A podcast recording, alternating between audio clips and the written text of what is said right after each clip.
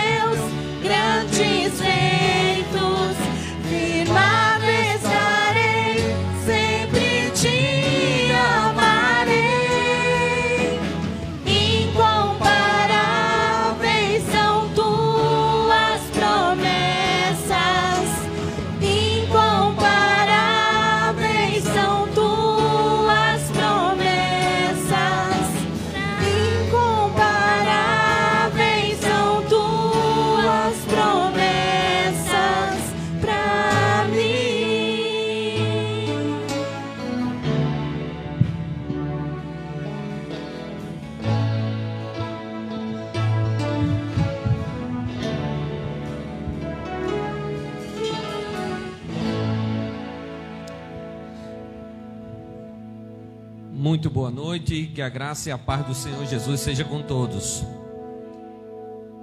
Sejam todos muito bem-vindos, os irmãos que estão aqui no templo da igreja, você que está aí de casa acompanhando mais esse culto da primeira igreja batista de Cajamar, diretamente do seu templo aqui em Jordanésia. É com muita alegria que damos as boas-vindas a todos os irmãos. Estamos aqui para reverenciar, para juntos adorarmos a Deus na beleza da Sua santidade, para juntos pedirmos ao Senhor que abençoe mais essa semana que está se iniciando. Para uns, uma semana talvez um pouco parada, para outros, uma semana de muitas dificuldades, mas também para outros, uma semana de alegria, de conquistas, de vitórias. Seja qual for o motivo pelo qual nós estamos aqui nesta noite, que possamos nos alegrar no Deus da nossa salvação. Que possamos ter entrado aqui nesta tarde, já início de, do cair da noite, com o desejo de ouvir Deus falar aos nossos corações, de pedir a Ele a sua direção para as nossas vidas.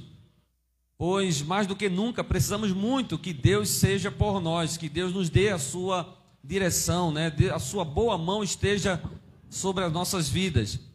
Eu estou aqui com alguns nomes aqui que eu gostaria inicialmente aqui de orar, de convidar você que está aí de casa para também orar comigo, orar conosco. Você não está vendo aqui ah, vários irmãos que estão aqui também para adorar a Deus nessa, nesse momento, mas há dezenas de outros irmãos que estão aqui para, junto comigo e com esses irmãos que estão aqui do louvor, juntos ah, louvarmos ao Senhor. Então eu quero apresentar a Deus aqui a família do irmão Edson Darezo, ele e a sua família ah, não estão muito bem de saúde, ah, não é nada de Covid, mas por conta de resfriado ou alguma gripe, e eles também tiveram alguns dias atrás em contato né, com pessoas que foi diagnosticada com a Covid.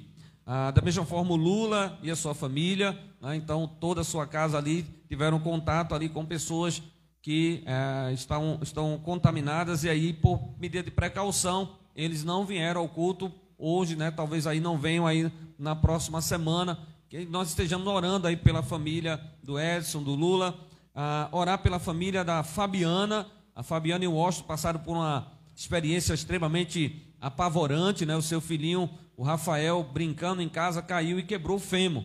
E eles estão agora em casa cuidando do seu bebê e nós oramos a Deus que a recuperação dele aí seja o mais breve possível, né? Tudo corra bem é, e ele não fique com nenhuma sequela, que a Fabiana e o Washington possam descansar no Senhor diante aí da aflição de ver o seu filhinho ali com as pernas imobilizadas, né? Já pensou controlar uma criança como o Rafael cheio de energia, né? Que quer pular, que quer correr, né? Então, ou seja, o quanto aí o pai e a mãe vai ter que ter paciência, né? Mais do que nunca aí para poder explicar ao seu filho que ele tem que ficar quietinho, né, para que aí seja feita toda a cicatrização, né, do, do osso, né, que Deus dê vitória ali à família da Fabiana, também do Washington.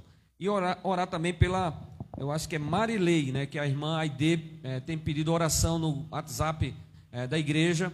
Ah, ela está entubada, ela está é, com um quadro de saúde bastante grave. Esses são alguns casos, irmãos, que nós estamos aqui citando né? Eu creio que os irmãos devem ter conhecimento de outros. Eu não consegui aqui falar de todos aí ao longo da semana que a gente que postaram lá no, no WhatsApp da igreja. Né? Alguns pedidos de oração têm nos chegado também através da página da igreja. Nós estamos fazendo o possível junto com o pessoal de comunicação, né, de estar atentos e da gente poder estar aqui também fazendo menção desses pedidos de oração. Né? Mesmo que você não ouça aqui falar do seu pedido de oração, né? Não fique triste, porque Deus, na Sua palavra, diz que antes mesmo que haja alguma palavra na nossa boca, Ele já conhece. Né? O nosso Deus nos sonda e nos conhece. Né? Então, antes mesmo que a gente venha expressar qualquer necessidade diante dele, Ele já está vendo e Ele com certeza agirá né, mediante o clamor que a Ele nós fizermos. Eu quero convidar os irmãos que estão aqui a se colocar de pé. Eu quero ah, orar nesse momento, dando continuidade ao culto desta noite. E logo após o grupo aqui vai adorar a Deus eh, com mais dois louvores.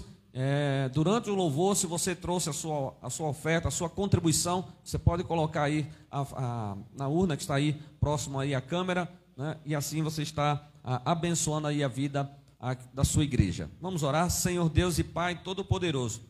Graças te damos, Senhor, por esta oportunidade que temos de juntos aqui uh, te adorarmos, de juntos aqui cultuarmos ao Senhor, de juntos aqui expressarmos ao Senhor nossas gratidões, de juntos aqui apresentarmos ao Senhor os nossos pedidos. Ó Deus, eu quero te apresentar aqui a vida do irmão Edson Darezo, Senhor. Ó Deus, pedir que a tua boa mão, que a tua mão de poder, Senhor, esteja ali para abençoar a vida dele, a vida da sua família. Ó Deus, abençoar da mesma forma o Lula e a Carla, Senhor, guardando ali a irmã Isa, a Kelmane e todos os demais eh, componentes da família, Senhor, diante dessa situação de pandemia. Nós que muitas vezes temos contatos, ó Deus, com pessoas que podem estar até já infectadas, mas que não têm sintomas aparentes. Ó Deus, só crendo que o Senhor está conosco, só crendo que de fato o Senhor nos guarda e nos livra de todo mal. Nós que temos procurado tomar todas as precauções e seguir todas as diretrizes eh, de cuidados necessários, sabemos que se o Senhor não for por nós, se o Senhor não estiver ao nosso lado, se a tua proteção não estiver sobre as nossas vidas, de fato, o Senhor, não só com relação ao coronavírus, mas com relação ao, aos outros males, nós seremos também atingidos. Deus tem misericórdia de nós. Ah, Deus continua nos guardando, nos livrando de todo mal, Senhor. Nessa hora queremos te pedir também que o Senhor abençoe a nossa irmã Fabiana, o Washington, ah, o pequeno Rafael, Senhor, a Fernandinha. Ó oh, Deus, diante dessa experiência dolorosa, dessa experiência difícil de ver ali o pequeno Rafael, Deus, tendo sofrido esse acidente em casa, de ter ali, ter que tomar anestesia geral, ter que fazer todo esse procedimento para ali colar o seu, o seu ossinho ali da perna. Meu Deus, que ali a tua mão esteja para restaurar, meu Deus, a vida do pequeno Rafael, Senhor. Que o Senhor abençoe ali a Fabiana e o Osho, ajudando-os, ó Pai, nesse processo de eh, recuperação ali do seu filhinho, Senhor. Nessa hora queremos te pedir também pela vida da Marilei, Senhor, Deus, que o ela e tantas outras pessoas, Deus, que agora estão entubadas, outras que estão para ser entubadas, outras que estão agora, Pai, ah, tendo que passar por alguma cirurgia de emergência, outras que estão agora, Senhor, agonizando talvez na porta de algum hospital. Meu Deus, todas essas pessoas carecem de um milagre do Senhor. Carecem, meu Deus, ah, da manifestação do teu poder, Senhor, na vida deles na vida delas, Senhor. Ó oh, Deus, que a tua salvação chegue ali até a vida da Marilei, Senhor, e de todos aqueles que precisam, ó oh, Deus,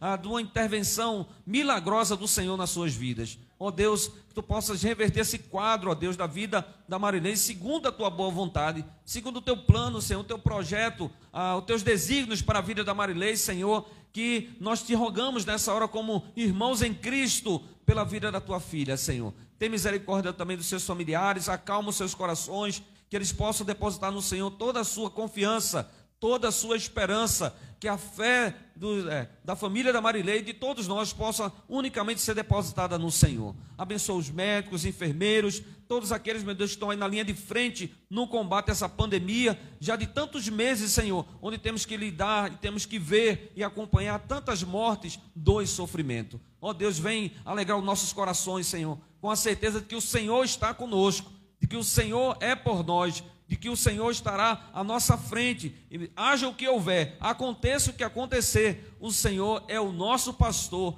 O Senhor não nos faltará, a Sua presença não nos faltará, e nós poderemos prosseguir confiadamente, confiadamente na vitória que vem do Senhor. Fica conosco, recebe o louvor e adoração do teu povo que está aqui presente, dos irmãos que também estão de casa, dos amigos que todos nós possamos nos alegrar no Deus da nossa salvação. Tudo isso eu te oro, te agradeço e te peço em nome de Jesus. Amém. Louvemos ao Senhor. Paz e graça, igreja. Boa noite. Vamos continuar louvando ao Senhor, engrandecendo ao seu nome. Vamos louvar a Deus com o hino 168. Chuvas de bênçãos teremos é a promessa de Deus. Veremos, chuvas de bênçãos dos céus, chuvas de bênçãos, chuvas de bênçãos dos céus, gotas somente nós temos chuvas rogamos a Deus, chuvas de bênçãos teremos, de paz e perdão. Os pecadores indignos, graças dos céus obtêm.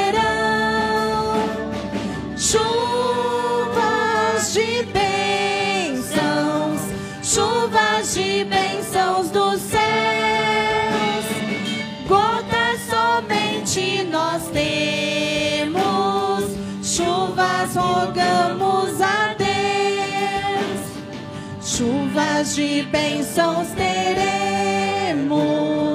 Manda-nos já, ó Senhor,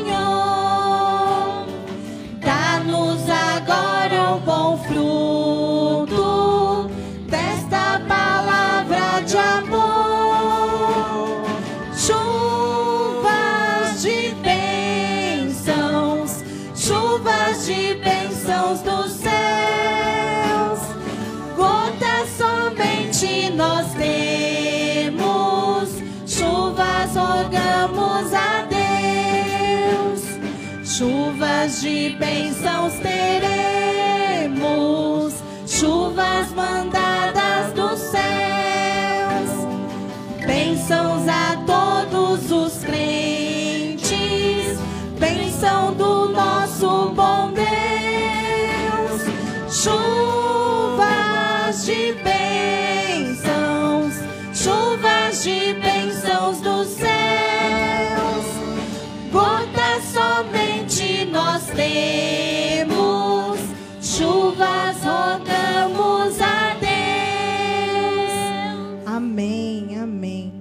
Louvado seja Deus, né, irmãos? E com a alegria de que hoje é o primeiro dia da semana, né? Nós possamos continuar louvando ao Senhor. Irmãos, vamos cantar o louvor Oferta de Amor. E quando nós cantamos, que, a- que o nosso louvor seja de gratidão, seja em forma de oração, mas que nós possamos cantar de coração. Porque quando Jesus encontrou, né, irmão Rutenberg, aquela mulher samaritana, ele fala que nós temos que adorar o Senhor em espírito e em verdade. Amém?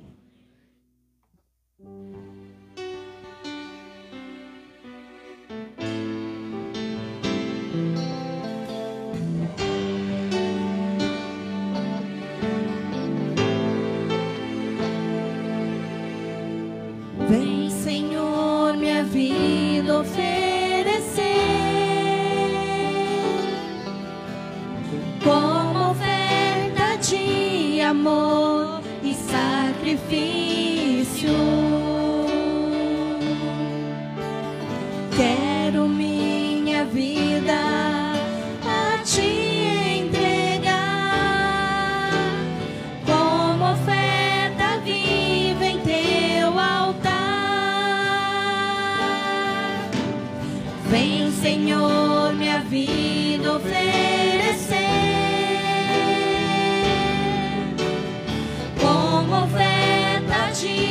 Amor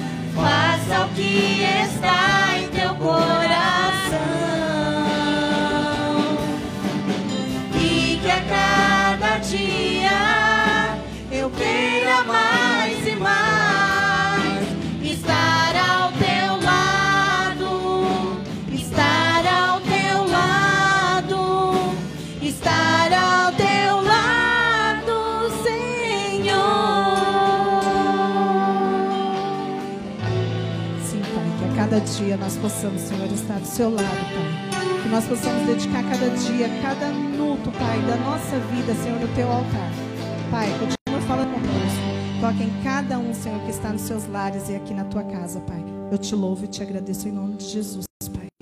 Amém. Se os irmãos quiserem sentar, fica à vontade. Vamos louvar a Deus com poder para salvar. Porque Jesus, ele um dia fez aquele sacrifício na cruz para poder salvar cada um. Amém?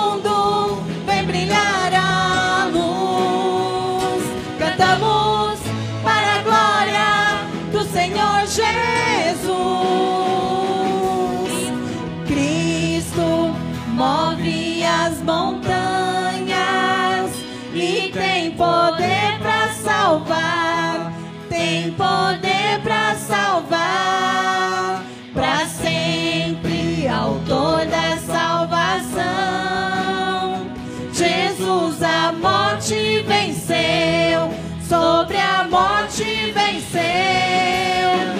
Cristo move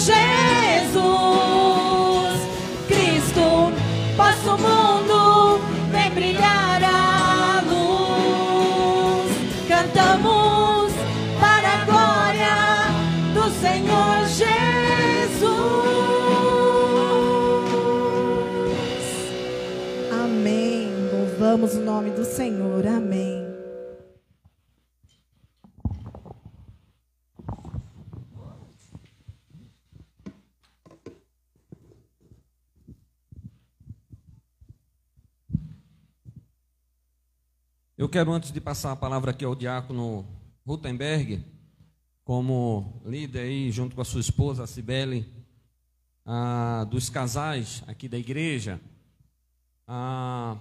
comunicar aos irmãos que no próximo domingo, a não ser que aconteça alguma coisa mais extraordinária do que já tem acontecido esses dias, a gente está retornando à nossa escola da Bíblia. Domingo, 9 horas da manhã. Às 10 horas nós teremos culto, ceia e assembleia administrativa. Então, para os irmãos que são membros da igreja, próximo domingo, você que está aí de casa, 9 horas da manhã, nós temos aqui o retorno da nossa escola bíblica com todas as classes aí na medida do possível. A gente está correndo aí contra o tempo com uma equipe né, que tem ajudado o pastor para preparar né, as salas lá em cima. O departamento infantil está passando por uma reestruturação. Né, nós estamos promovendo ventilação, né, estamos promovendo melhor iluminação, né, higienização, né, então adequação, então para que de fato todas as salas aí possam funcionar com segurança. Né? O nosso teste de fogo aí será o próximo domingo, onde a gente vai poder mensurar melhor aí o nosso espaço, ah, o quantitativo aí de alunos que virão né, para as aulas. Nós esperamos em Deus que tudo corra bem, nós estaremos nos preparando para que tudo corra bem. Então, às 10 horas nós teremos o culto, ceia e também a Assembleia Administrativa. A igreja precisa continuar aí é, tomando algumas deliberações com relação a algumas decisões que temos aí para os meses que se seguem. Nós estamos em meio, em meio à pandemia ainda, já tem aí todo um processo aí de vacinação de toda a nação brasileira, mas ainda, né, com certeza, isso vai se postergar, né, vai se, a, uh, se arrastar aí ao longo de vários meses. Nós possamos estar orando né, para que haja uh, esse, essa vacinação de forma pacífica, ordeira, né, que, que de fato todas as pessoas que têm direito elas possam ser vacinadas, as que querem ser vacinadas sejam vacinadas, né, e assim ah, possa se haver a volta a uma normalidade daquilo que nós esperamos, ah, com certeza com a vacinação. Ah, lembrando que às 18 horas nós temos o culto da família, que será transmitido, e também teremos nossa celebração da ceia no próximo domingo à noite. Eu quero dar aqui a minha palavra de gratidão a Deus também.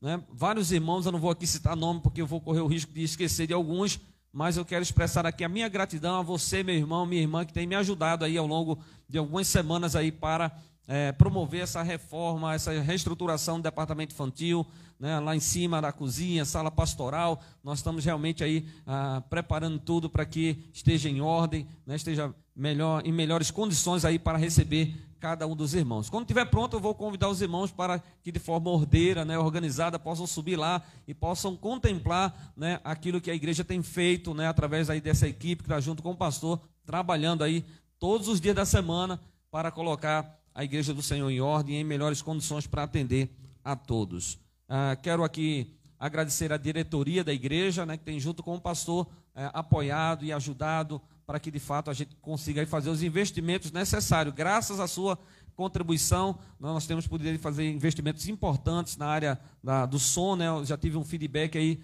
ah, de um irmão essa semana que uh, ouviu a transmissão, né, um, um, áudio né, de melhor qualidade aí na transmissão. Louvado seja o nome do Senhor, porque esse é o objetivo, que você de casa também possa ser beneficiado, tendo uma melhor imagem, um melhor som, né, e assim possa ter uh, entendimento daquilo que nós estamos cantando, pregando, né, ministrando ao seu coração. Que a gente possa estar orando uns pelos outros. Eu quero convidar o diácono, então, Rutenberg, para ele poder dar essa fala aos casais da igreja e ter esse momento. Depois nós vamos orar e o grupo vai nos ajudar ainda na ministração de um louvor nessa noite.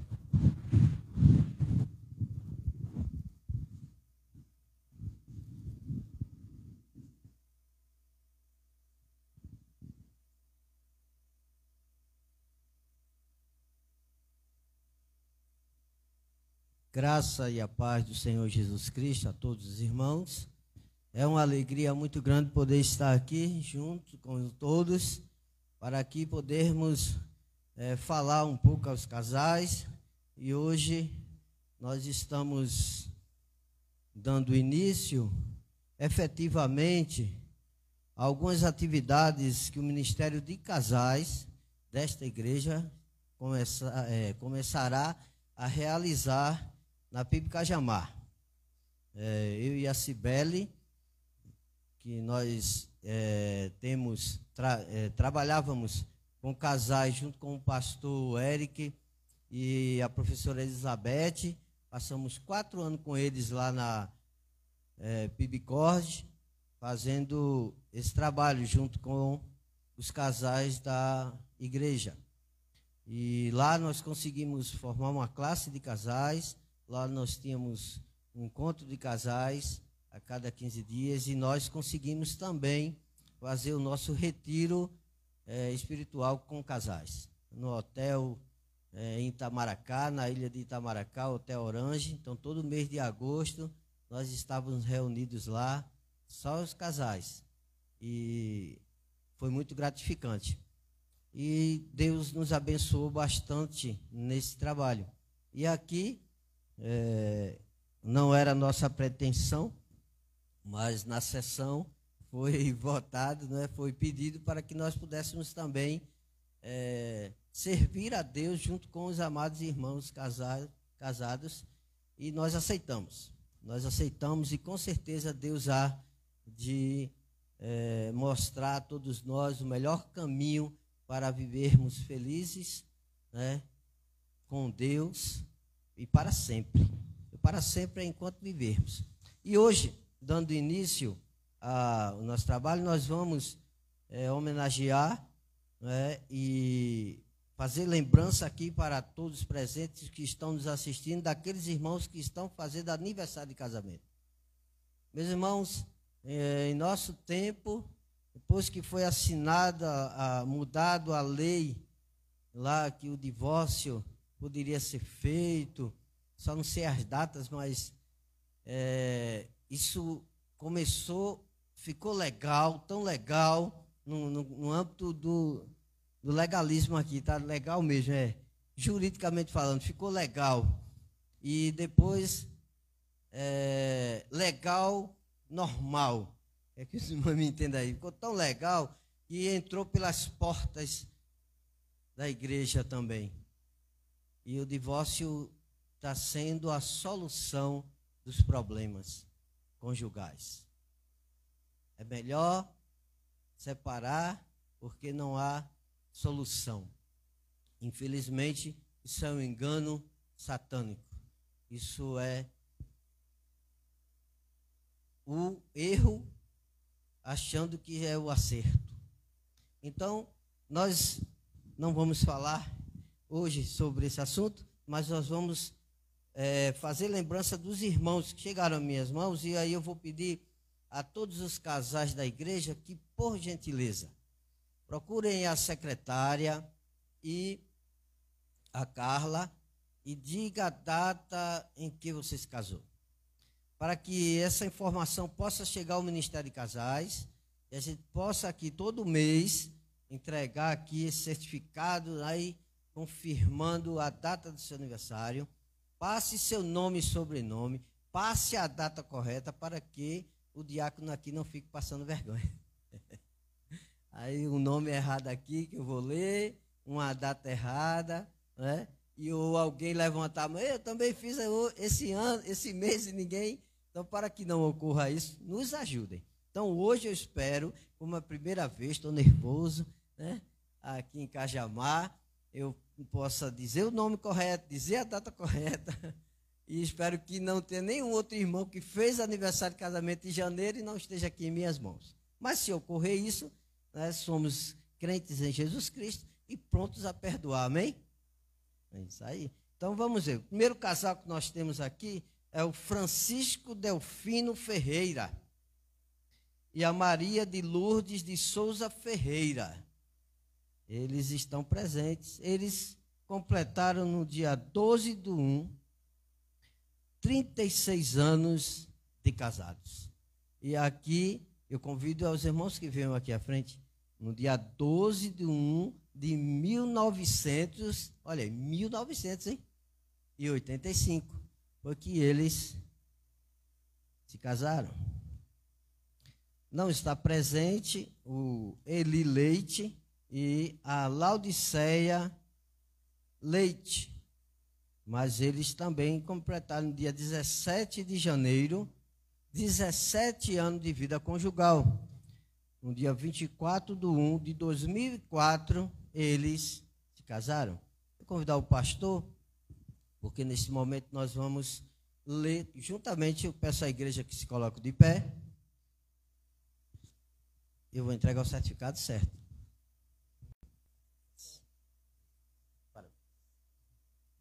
Não podemos dar aquele abraço caloroso, mas nós vamos recitar juntos, por gentileza, o texto que se encontra na tela.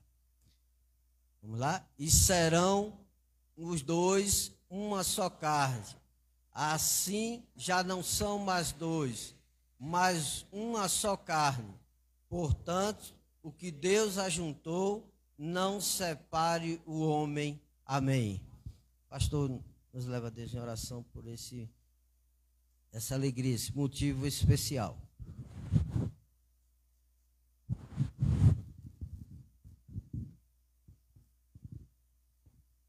Senhor Deus e Pai Todo-Poderoso, nós rogamos a Ti, ó Deus, nessa hora, as Tuas ricas bênçãos sobre a vida do irmão Francisco da Lourdes.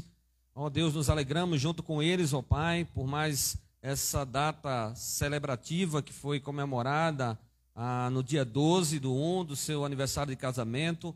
Ó oh, Deus, abençoa também o Eli, Senhor, e a Laudicélia. Ó oh, Deus, por mais um ano também de vida conjugal. Ah, que o Senhor continue concedendo as suas bênçãos, a felicidade, o amor, Senhor, necessários para eles poderem continuar na sua jornada. Ó oh, Deus, que em meio a todas as dificuldades, eles possam, mediante as tuas bênçãos, mediante a fé no Senhor, mediante o amor que o Senhor já tem derramado nos seus corações, superar todas as adversidades e sempre, meu Deus, louvar o teu nome, sempre crendo que o Senhor está com eles.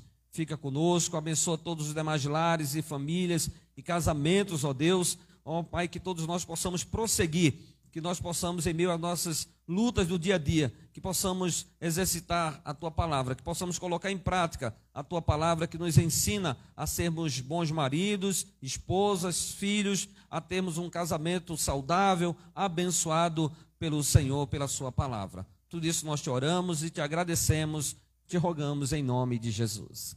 Amém. Podem sentar, muito obrigado, muito obrigado Diácono Rutenberg. Ah, ele, junto com a sua esposa, a diaconisa Sibeli, estarão ao longo aí dos próximos dois anos trabalhando arduamente para ah, ajudar, né, para cooperar ah, com os demais casais da igreja, ah, com preparando as bases aí do Ministério de Família aqui da nossa igreja. Nós já estamos aí em tratativas né, com o pastor Eric né, e a sua esposa, através dos nossos irmãos, ah, estarão, que estarão recebendo esse casal de amigos e irmãos em Cristo da Igreja Batista Lapib Corde. Eles estarão vindo para cá, né, estarão fazendo aqui ah, um congresso, né, ministrando aqui a palavra no sábado e no domingo, ah, para abençoar a vida dos casais, das famílias da igreja. Né? Nós estamos é, puxando, né, disputando né, com quem o pastor Eric e a sua esposa ficarão, né, onde é que eles se hospedarão, mas já é certo né, que o pastor ganhou já essa batalha, né, porque aí a gente vai é, conversar em detalhes né, aí sobre as lutas, né, as dificuldades, os desafios né, de ministrar né, o, ao casamento, né, aos casais e às famílias da igreja. Então, espero que o pastor Eric já possa né, ouvir aí a, essa, essa mensagem, né, esse recado, né, e, e, como eles não podem falar nada, estão aqui sentadinhos, quietinhos, né, depois de terminar o culto, eles me pegam de jeito, mas é, tudo no amor cristão, né, que a gente vai aí fazendo a obra do Senhor com muita alegria. Esse casal estará vindo visitar eles mas estão vindo já para serem aproveitados no bom sentido né, para o reino de Deus, para abençoar a vida aqui da nossa igreja. Então, que os irmãos estejam desde já orando né, pelo mês da família, que é o mês de maio. Os batistas, no modo geral, é, celebram no mês de maio o mês da família, né, que é tido como mês das noivas também. Né? Então, a nossa temática né, voltada para a família, as mensagens, né, tudo nós estamos pensando aí nos casamentos, né, nos casais, nas famílias da igreja. Mais do que nunca, as famílias precisam ser tratadas cuidadas, orientadas, ajudadas, né, ministrada a elas a palavra de Deus, porque as lutas são grandes. Né? Durante essa, esse período de pandemia, nós temos visto aí como os problemas né, estão pipocando, né, como se ah, evidenciaram né, ainda mais né, devido justamente a esse tempo de permanência né, dos membros da família né, serem obrigados a ficarem confinados né, dentro de casa. Né? Então, algumas dificuldades aí entre esposos, né, é, entre os cônjuges, entre os pais e os filhos, entre os irmãos, né, realmente aí tem se aflorado e é triste né, as notícias que nós temos ouvido né, a respeito desses problemas que tem aí dilacerado e até fatalizado né, vários casamentos, né, centenas de milhares de famílias, não só aqui no Brasil, mas pelo mundo inteiro. Que Deus tenha misericórdia das, fam das famílias. É, eu quero convidar ainda o grupo para louvar a Deus a, com uma música. Convidar o pessoal do louvor já para se aproximar aqui. E eu quero convidar os irmãos a abrirem as suas Bíblias no livro de Efésios, capítulo 5. Nós queremos trazer uma palavra é, nesta noite, é, baseada no livro do David Cornefield, o líder que brilha, sobre casamento, uma aliança com um bom alicerce. É uma o casamento, a aliança com o alicerce. Já que o nosso irmão Diácono Rutenberg trouxe né, essa preocupação, essa necessidade de vir aqui falar perante a igreja, né, vir aqui é, prestigiar né, os casais que estão completando mais um ano de vida conjugal. Né, e nós pretendemos fazer isso ao longo de todo o ano. Né, mensalmente estamos aí entregando esse certificado né, para que você possa colocar numa moldura, né, numa bonita moldura. Né, você não jogue lá no fundo de uma gaveta qualquer, né, mas que você possa colocar num quadro onde você possa olhar né, para aquele quadro ali né, e lembrar do dia em que você, junto com seu esposo, com a sua esposa, né, antes ainda de terem filhos, né, vocês ali né, fizeram votos voluntariamente, né, vocês fizeram votos alegremente né, de estarem juntos na saúde, na doença, na alegria, na tristeza, na riqueza, na pobreza. Né, quantos talvez já tenham se esquecido desses votos que fizeram? né, de serem fiéis um ao outro, de permanecerem juntos, mesmo quando as coisas não, não tivessem tão boas quanto esperado. Com certeza, irmãos, há muitos desistindo do casamento. Né? há muitos desistindo da sua família, né? há muitas ah, pessoas sendo é, instigadas, estimuladas né, a sair do casamento, né, a largar a família, né, a largar os filhos, né, a largar a esposa, a largar o marido. Né, muitos maridos, também muitas esposas, não têm se esforçado né, para de fato é, cuidar da sua família, do seu casamento. Né, há vários aspectos aí da família que nós é, devemos continuar abordando, refletindo, até para que os mais jovens também possam é, ver isso como uma coisa importante, porque se solteiro é é, viver solteiro é bom, ser casado é melhor ainda. Né? Que me digam aí os casados. Né? Eu sei que alguns casamentos, talvez alguns assim, ah, pastor, mas antes eu tivesse só. Né? Mas antes eu tivesse solteiro. Mas não é verdade, porque na, a Bíblia diz que quando Deus fez o homem, né, viu que não era bom que ele estivesse só. E fez para ele um ajudador. Ou seja, foi Deus quem instituiu o casamento. Né? E a partir daí ele disse: Olha, cresça e multiplique-se. Foi Deus que instituiu a família. Agora, se nós não buscamos antes a orientação de Deus, se nós não, não estamos é, casados né, na dependência de Deus, sob a orientação de Deus, buscando a direção de Deus, então, por certo, todo esforço que fizermos para sermos felizes será em vão. Todo esforço que fizermos para permanecermos juntos será em vão.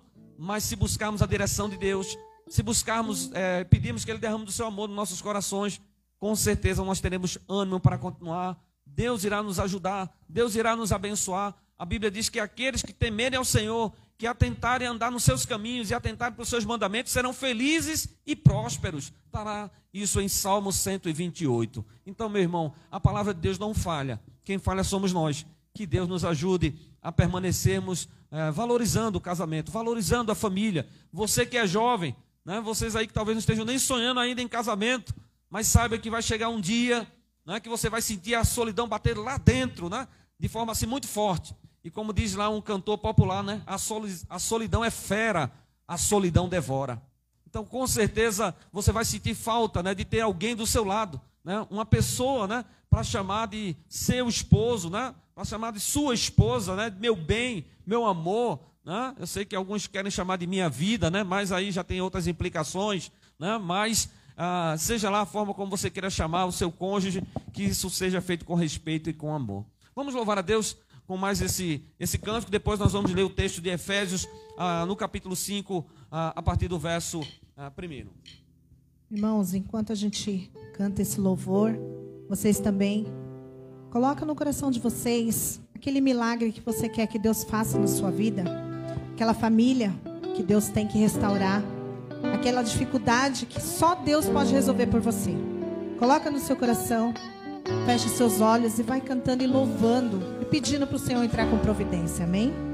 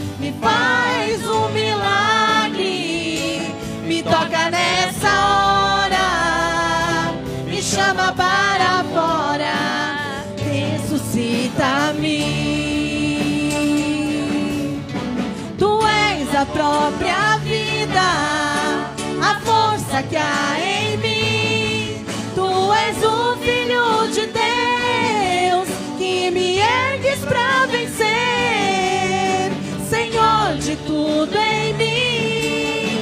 Já ouço a tua voz me chamando pra viver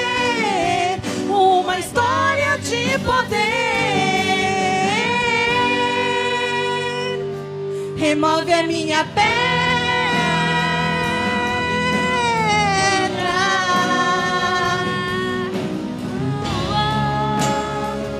Ressuscita os meus sonhos, transforma minha vida,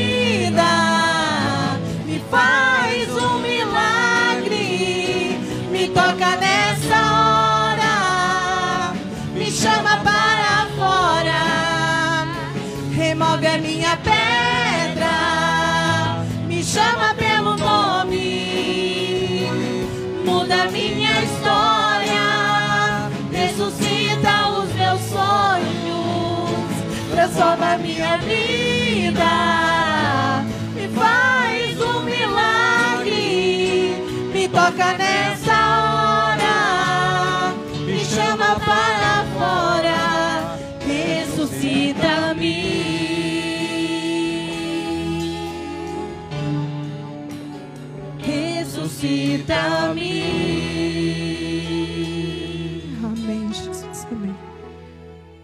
Amém. Vamos ler Efésios, vamos ler a partir do verso, não primeiro, mas verso ah, 28. Efésios, capítulo 5, a partir do verso 28. A palavra de Deus diz assim: O homem deve amar a sua esposa assim como ama o seu próprio corpo. O homem que ama a sua esposa ama a si mesmo. Porque ninguém odeia o seu próprio corpo, pelo contrário, cada um o alimenta e cuida do seu corpo, como Cristo fez com a igreja. Pois nós somos membros do corpo de Cristo, como dizem as Escrituras Sagradas. É por isso que o homem deixa o seu pai e a sua mãe para se unir com a sua esposa, e os dois se tornarão uma só pessoa. Há uma verdade imensa revelada nessa passagem das Escrituras. E aí, ele, o escritor está dizendo: Eu entendo que ela está falando a respeito de Cristo e da igreja, mas também está falando a respeito de vocês. Cada marido deve amar a sua esposa como ama a si mesmo, e cada esposa deve respeitar o seu marido. Que Deus nos dê entendimento da sua palavra. Nesse texto aqui da carta de Paulo aos Efésios, ele está enfatizando aqui que somos membros do corpo de Cristo. E ele usa essa analogia né, do casamento humano para se referir ao relacionamento da igreja com Cristo. E o casamento é uma das coisas extraordinárias que acontecem na vida do ser humano. Eu vou pedir para a irmã Nilce me ajudar aqui, colocando alguns slides aqui. Eu vou primeiramente para os. Eu creio que todos os irmãos já conhecem, mas a minha linda, maravilhosa e abençoada família está aí. Eu acho que dá para apagar aí, Adriano, por favor, esse. Só não sei se eu vou conseguir ler aqui, mas consigo. Beleza. Está aí a, a família que Deus me abençoou. No início, isso há quase três décadas atrás, era só eu e Ana Cláudia. Mas aí, com o passar de poucos anos, veio o Vitor, o filho mais velho, que está aqui à minha esquerda, e depois o mais novo, Vinícius, que ah, Deus aí nos abençoou. E só, e parou por aí. Essa é a família Pereira, dos Santos Pereira, que Deus tem nos abençoado. Pode passar o seguinte: casamento, uma aliança com alicerce. Porque é importante nós tratarmos do casamento, não só hoje, não só no mês da família. Porque o casamento faz parte da vida do ser humano. Eu sei que tem alguns jovens por aí que andam dizendo assim: casar, eu? Jamais. Nunca da Silva. Né? Alguns parece que têm visto né, alguns casamentos né, desastrosos. Talvez alguns vivam algumas experiências né, a partir do próprio é, convívio familiar, né, que não pode ver, né, não, não tem um conceito, né, não vê talvez coisas boas, e aí talvez ache que é, para ele também casamento não vai servir para ele. Se casamento é aquilo, ele não vai querer casar, ela não vai querer casar. Mas é como eu estou dizendo, depois dos vinte e poucos anos, ah, aí você começa a imaginar como é que vai ser a sua vida depois que passar dos 25. Né? Porque tem alguns que estão casando cada vez mais tarde. E aí ah, começam a perder né, um tempo precioso. Porque como é bom quando a gente casa ainda bem jovem, quando a gente abre mão das coisas do mundo, né, das baladas do mundo, né, alguns que querem viver por aí beijando muito, né, né, querem viver por aí, né, alguns já se atrevem a viver na imoralidade, na prostituição. E aí a Bíblia né, nos fala, quando Paulo escreve aqui aos Coríntios, né, a respeito ah, de algumas questões acerca do casamento, ele diz: olha, para que vocês não vivam aí na prostituição, na imoralidade, né, então eu vou aqui responder a vocês que era melhor que o homem vivesse só. Isso na opinião de Paulo. No entanto, para que ele não viva na imoralidade, para que ele, né, para aqueles que não conseguem se conter, é melhor que casem, tenha sua esposa, tenha o seu marido, né, porque aí o casamento tem várias finalidades cumpre aí vários objetivos na vida do ser humano. Não só a questão é, da solidão, mas a questão também de atender às demandas né, sexuais que nós temos, né, como também as demandas de companheirismo, como também as demandas de ajuda mútua né, e assim por diante. Eu quero trazer nessa noite algumas implicações com base no que David Cornefield, nesse livro O Líder que Brilha, ele trata de um capítulo especificamente aí ah, falando sobre a questão da família. Da família eh, do líder, da família do pastor, né, da família ah, do crente. E ele ah, retrata aí sobre essa questão aí do casamento, uma aliança com alicerce. O Deus que nós servimos, nós já pregamos isso aqui há alguns domingos atrás, o Deus que nós servimos é um Deus de aliança. Né? Quando nós, por exemplo, começamos a namorar uma, uma moça, né? começa a namorar um rapaz, e esse namoro começa a se prolongar por muitos anos, né? começa a haver uma inquietação né? de um desses namorados aí. Né? Começa a haver uma inquietação da família, dizendo, como é, esse negócio vai ou não vai? Né? Vai engrenar ou não vai? Esse negócio não vai progredir para um noivado? Né? Esse negócio não vai acabar né? em casamento? Ou vocês vão querer ficar namorando aí toda a vida? Né? Alguns já começam a querer fazer o test drive, né? Antes, já querem conviver antes, né? já querem transar antes, já querem morar junto antes, sem assumir um compromisso, uma aliança, né? de poder estar junto com aquela pessoa até o fim da sua vida. Mas, pastor, casar para ficar junto até o fim da vida não é muito tempo, não. Alguns parecem que querem casar com a mentalidade que vão casar mais lá daqui a alguns anos, né, e vão experimentar uma outra pessoa, e outra, e outra, e outra. E não é essa a ótica sobre a qual Deus vai nos ensinar na Sua palavra a respeito do casamento, a respeito da união de um homem e de uma mulher. O Deus que nós servimos é um Deus de aliança, e é aquele que nunca quebra a Sua palavra. Ele nunca quebra a Sua palavra e que Ele ama incondicionalmente. E isso são verdades que nós precisamos colocar em prática no nosso casamento, se é que queremos ter um casamento feliz. Agora, quem é que casa para ser infeliz, irmãos? A você que está aí em casa, quem é que casa para ser infeliz? Todos nós não casamos, né? É, com a expectativa de sermos felizes para sempre, né? de permanecermos juntos para sempre. Talvez essa máxima não seja mais né, uma verdade absoluta. Porque parece que tem alguns jovens aí já casando com a mentalidade de que se não der certo, a gente separa né, já como o irmão aqui frisou, né, que casamento né, agora pode ser desfeito de forma muito mais rápida. Né, se, não houver, se houver é, concordância, né, se não houver inventário a se fazer, né, agora, e se houver filhos? Né, como é que faz? É simplesmente ir lá no cartório e dizer assim: agora eu não, eu não quero mais estar com essa mulher, essa mulher não quer estar mais comigo, e acabou-se, ponto final. Parece que é assim, né? Parece que agora é facilmente, é muito mais fácil descartar do outro, se livrar do outro. Esse aspecto dessa aliança que é, não se quebra a palavra, que ama incondicionalmente, é um aspecto do caráter de Deus e da sua glória que se revela de forma muito especial no casamento. Quão abençoados somos porque o Deus que nós servimos é um Deus de aliança e nos faz um povo de aliança. Quem faz aliança baseia-se em amor incondicional. Quem casou né, sem estar baseado no amor incondicional, sem estar baseado no amor de Deus, com certeza vai enfrentar muito mais dificuldades. Quem casa no amor incondicional já enfrenta dificuldades, já enfrenta lutas. Paulo, quando escreve aos Coríntios, ele diz: Eu queria poupar vocês de algumas tribulações. Eu queria poupar vocês de algumas lutas. Olha, se casar é bom, mas dá trabalho. Casar é maravilhoso, eu que eu diga. Nós que né, a gente possa falar, né, filha? Dá, mas dá muito trabalho. Haja paciência né, de ambas as partes. Haja investimento né, que nós precisamos fazer para manter acesa né, a candeia do coração, né, do amor, né, a, de nos mantermos juntos, quando muitas vezes no nosso coração né, começa a se manifestar uma vontade de querer ir embora, de querer largar tudo, de começar a imaginar que a decisão que nós tomamos foi errada, foi precipitada. E aí? Alguns casais, antes de eu trazer aqui diante do altar do Senhor, eu pergunto: olha, vocês querem realmente ir adiante? Ainda hoje estávamos falando com um, dos nossos filhos, ou com nossos filhos à volta da mesa, um com a sua esposa e o outro com a sua pretendente, a pretendente. E ali ela revelando algo, e eu disse: Olha, moça, eu dizendo ao nosso filho: Olha, ela é assim, você vai, vai querer ainda continuar namorando com ela, porque do namoro vem o noivado. E do noivado vem o quê? Espera-se que venha o casamento. Ou a dissolução, né?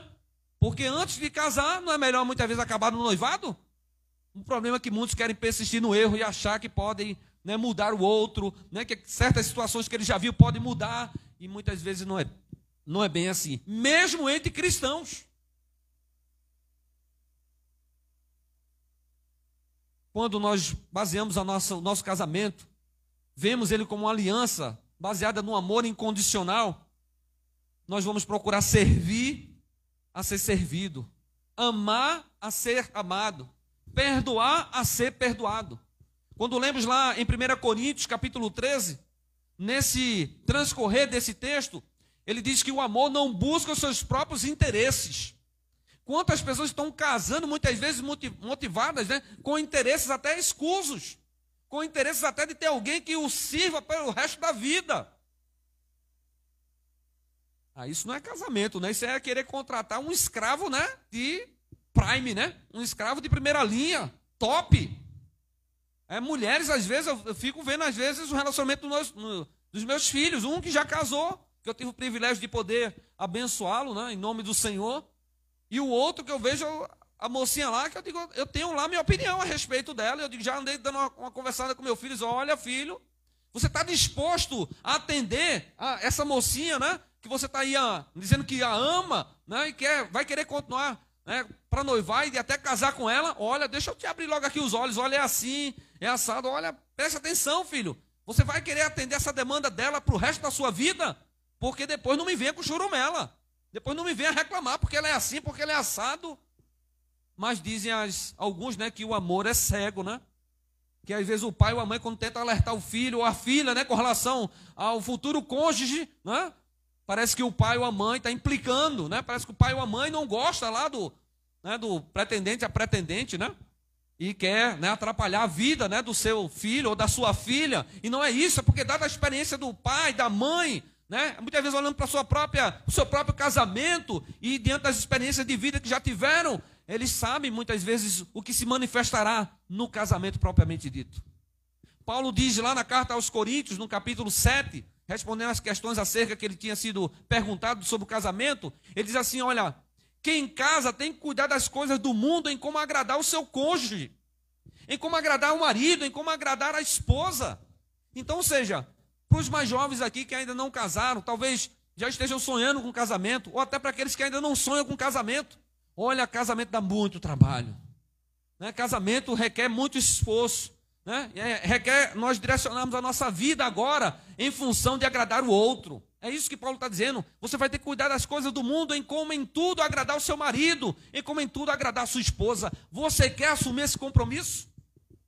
Você quer assumir essa responsabilidade? Essa é uma das pedrinhas né, do alicerce aí do casamento. Eu vou usar aqui a palavra, o acróstico, a palavra aliança, para descrever aí a, alguns itens desse casamento, aliança com alicerce. O primeiro deles está em amor que valoriza. Amor que valoriza. Pode passar o seguinte, irmã, por favor?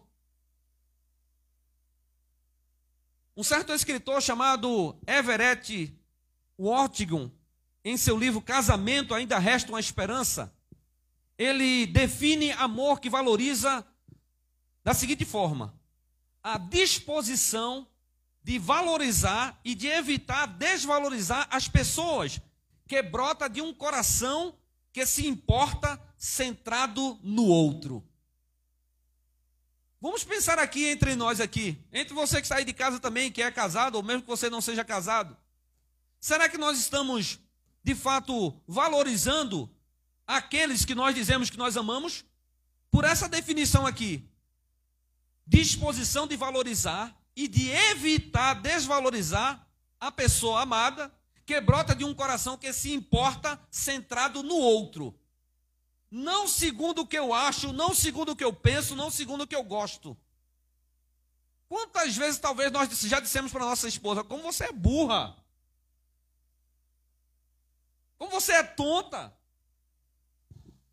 O quê? Ah, ah, eu nunca, eu, deixa eu ver, eu acho que eu nunca disse isso com a Ana Cláudia, não. Nesse, todos esses anos de casado, eu, eu acho que eu nunca disse isso, não. Às vezes ela fala umas coisas que eu fico até bravo com ela como ela se define, às vezes, com relação a alguns, algumas áreas de conhecimento. Eu disse, você não deveria, porque você tem conhecimento em outras áreas, que, que excede o meu e de muitas outras pessoas. Porque quem é que pode ser expert em tudo?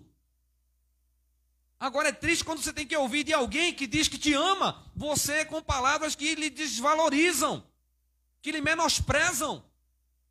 Como é que você foi cair numa dessa, sua burra, sua tonta? Quantas mulheres chamam o marido de abestalhado? E olha que eu não posso usar nem algumas outras palavras aqui que são é, tipicamente nordestinas, né, que não soaria bem, nem para os irmãos que estão aqui, nem para os irmãos que estão em casa. Talvez eu fosse censurado, até talvez pelo Facebook. Mas, mas tá rindo, Sibeli? É porque a diaconisa tá, Sibeli está se acabando de rir aqui. Porque são palavras que são do nosso cotidiano lá, da nossa cultura, e que não querem dizer nada mais do que Eu não posso, não tem nem como eu, eu corrigir aqui, não dá nem para usar um sinônimo, porque não tem um sinônimo.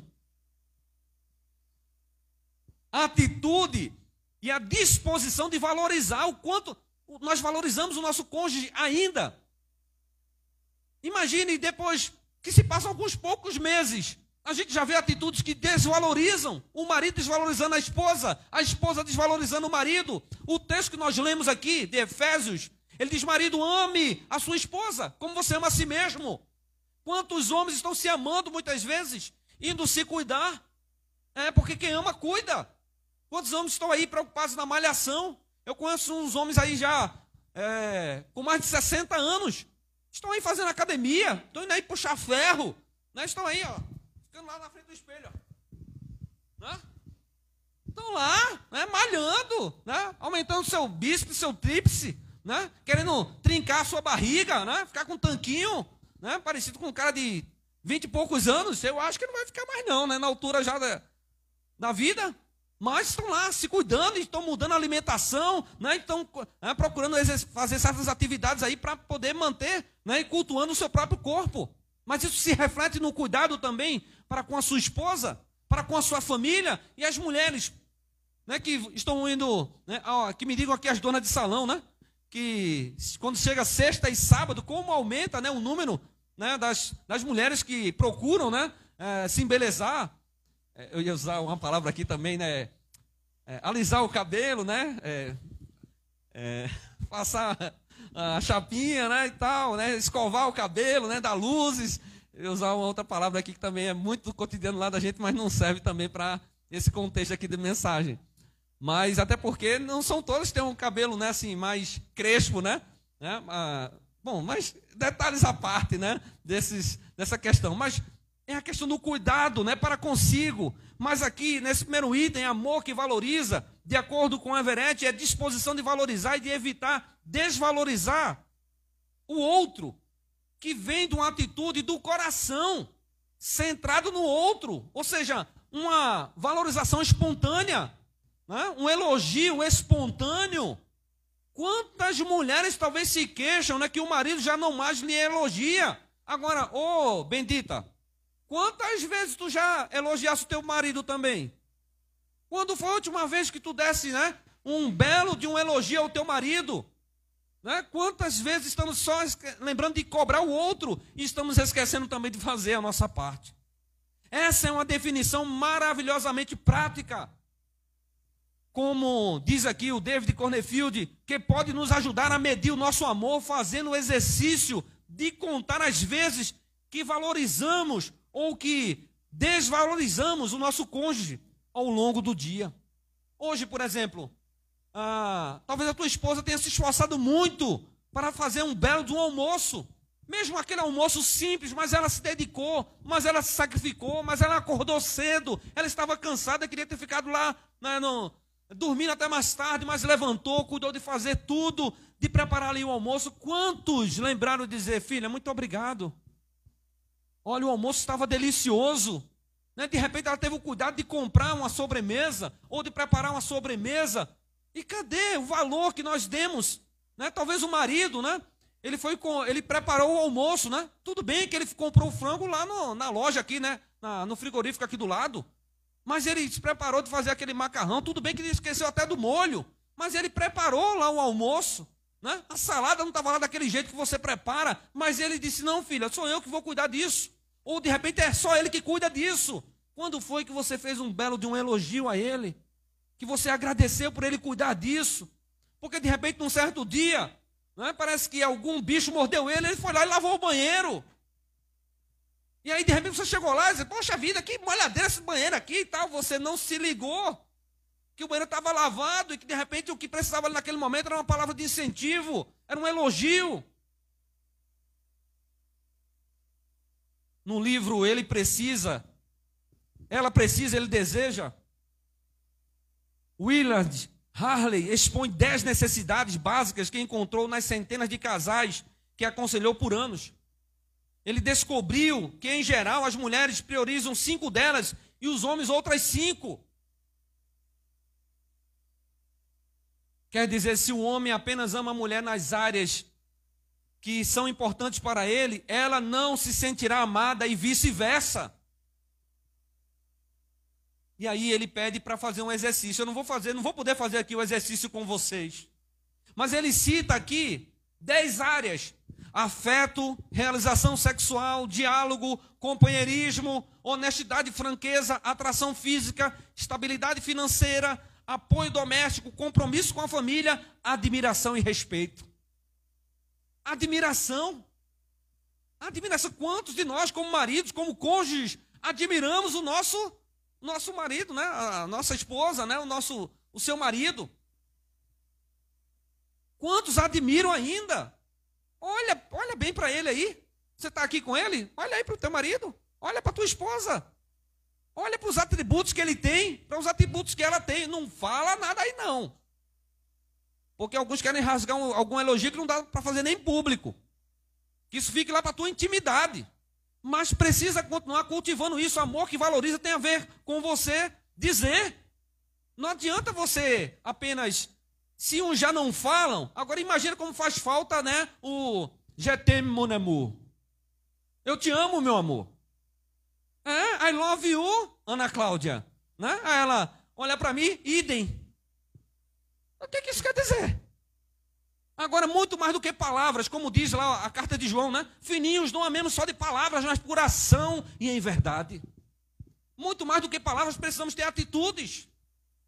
Isso parte por muitas vezes o elogio, por dizer um obrigado, porque a nossa esposa, porque agora sou marido, Eu não mereço um obrigado? Né? Alguns talvez né, tenham já o costume de abrir a porta do carro para a esposa. Outros não estão nem ele, já assim, já entra, já senta. Bora, mulher. Né, já, até briga com a mulher se a mulher não entrar logo no carro. Outras mulheres não fazem questão que o marido abra a porta para ela do carro. Outros não fazem questão que, ela, que ele, quando for num restaurante, ele puxa a cadeira para ela sentar. Porque ela fica preocupada se, ele, se ela vai poder realmente sentar numa cadeira, né? É, alguns têm um relacionamento que vive um fazendo pegadinha com o outro constantemente, e de repente ele não vai fazer um negócio desse, né? Assim, sem querer fazer alguma pegadinha com ela. Pode passar o segundo aí, irmã, por favor. Amor que valoriza. A segunda coisa que o autor aqui coloca né, em casamentos, aliança com alicerce, é limites saudáveis. Limites saudáveis. Lá em Gênesis capítulo 3, verso 16, diz: Seu desejo será para o seu marido e ele a dominará. Ou seja, então quer dizer que não existe mais limites, então, né? Essa relação de marido e mulher, o marido tem que dominar, a mulher mesmo, ela não, não tem suas vontades respeitadas, né? seus desejos atendidos. Quando nós lemos toda a Bíblia, lemos lá adiante, lá na carta de Pedro, que diz assim: olha, quando você se relacionar com a sua mulher, trate ela como um vaso mais frágil, dando a ela preferência em tudo. Quando Paulo escreve aos Coríntios, ele diz: olha, vocês têm que cumprir com seus deveres conjugais amadinhos. E vocês também, amadinhas. Vocês precisam saber administrar ah, os limites que devem existir na relação entre vocês, porque um não se torna dono do outro propriamente, é, tomando todas as suas vontades. Não, tem uns que talvez tenha mulheres é, que queiram, por exemplo, saber o que, é que o homem está pensando. Hora que o homem está ali na caixinha do nada. Está pensando em quê? Peraí, a gente não tem, nem, não tem liberdade nem de pensamento. De repente o marido acordou, né? Acordou assim de um sonho, né? Um sonho qualquer. Não fique pensando bobagem aí, não. Né? Ele acordou de um sonho qualquer, né? Meio com aquela cara de feliz, ou com aquela cara meio de sem vergonha e tal. Aí a mulher olha para ele assim: Tá sonhando com quem? O cara não pode nem sonhar. Ainda não tem liberdade nem de sonhar, meu Deus do céu. E eu não quero entrar aqui nem no que diz respeito às redes sociais. Eu não quero, não quero entrar aqui nem diz respeito ao celular. Se tem uns que de repente não botam a senha lá e a mulher né, não tem acesso a nada, e outros que de repente deixam o celular lá e a mulher pega o celular e fica lá. Né? Investigando mesmo, pesquisando. Né? Pega uma lupa e. Peraí, deixa eu ver direitinho aqui. Quem é essa? Hã? Quem é esse aqui? Quem é essa daqui e tal? Peraí, rapaz, cadê os limites? Né, que deve haver, o respeito que deve haver entre vocês, a confiança que deve haver entre vocês. No capítulo 2, verso 18 de Gênesis, diz: Farei para ele alguém que lhe auxilie e corresponda. Ninguém é dono de ninguém. No sentido, quando Paulo escreve lá aos Coríntios, ele diz: Olha, o, o corpo do teu marido é todo teu, o corpo da tua esposa é toda tua. Mas peraí, meu filho, é para vocês se desfrutarem. Isso tá, diz respeito à questão da intimidade né, do casal, a intimidade sexual do casal, aos prazeres que o casal deve desfrutar um do outro. Que vocês não devem se negar, a não ser por consentimento mútuo a não ser que seja por motivo de oração, e ainda assim, se o outro concordar, não ande se negando um ao outro, para que o outro não fique sendo tentado pelo diabo, pela fraqueza da carne. Atendam aos, aos, às, às demandas sexuais do seu marido, da sua esposa, né? mas que haja respeito, que haja entendimento, que haja é, limites saudáveis entre vocês. Todos nós temos a tendência de ultrapassar os limites saudáveis. Ou deixar que outros façam isso conosco. Está aí, ó. Seja firme, colocando limites saudáveis na sua vida e relacionamento. Às vezes eu ouço alguma coisinha lá da namorada do meu filho, do mais novo. Eu digo, ó oh, filho, isso não é saudável. Olha, filho, já, olha, para com isso agora, já interrompe isso agora. Já dá um stop nisso agora, porque se tu for adiante com essa moça, para noivar e casar com ela, tua vida vai virar um inferno condenado. Rapidinho tu vai querer se, se separar dela, e o casamento, uma vez que Deus instituiu, é para que vocês permaneçam juntos. E como diz o texto, né? Aquilo que Deus uniu, não separe o homem. É muitas vezes a mocinha, namorada ainda, quer que o cara se afaste de todos os seus amigos. O cara não pode mais jogar um futebol, o camarada não pode mais né, ir ao cinema sozinho. O cara, peraí, o cara não tem mais direito de viver.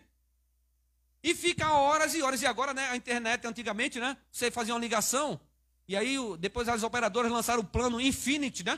Infinity, a pessoa. Imagina alguém ligar para o outro e ficar tererê, tarará, tererê, tarará, é fulano, não sei o quê. E a série, e não sei o quê. E sábado, o que, é que tu vai fazer? E domingo, e segunda. Todos. Haja conversa. Às vezes eu estou no meu quarto, o quarto dele assim está a um, um, quilômetro de distância. E a gente fica ouvindo trelelê.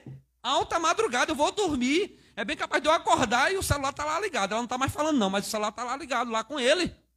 Porque foi até as altas horas da madrugada. De haja conversa. Não era melhor ter deixado um pouco dessa conversa depois para depois de casar, não? Aí depois que casa fica mudo.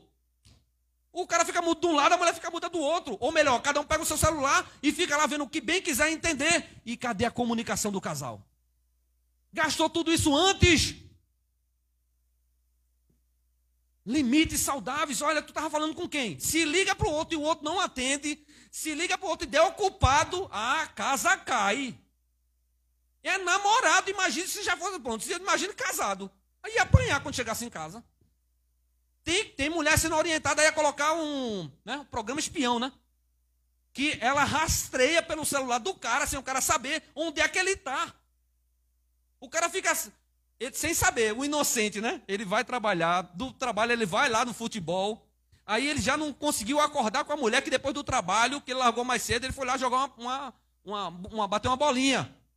Aí ele chega em casa, a mulher pergunta: Ô filho, tu chegou até cedo, não foi? Onde é que tu estava?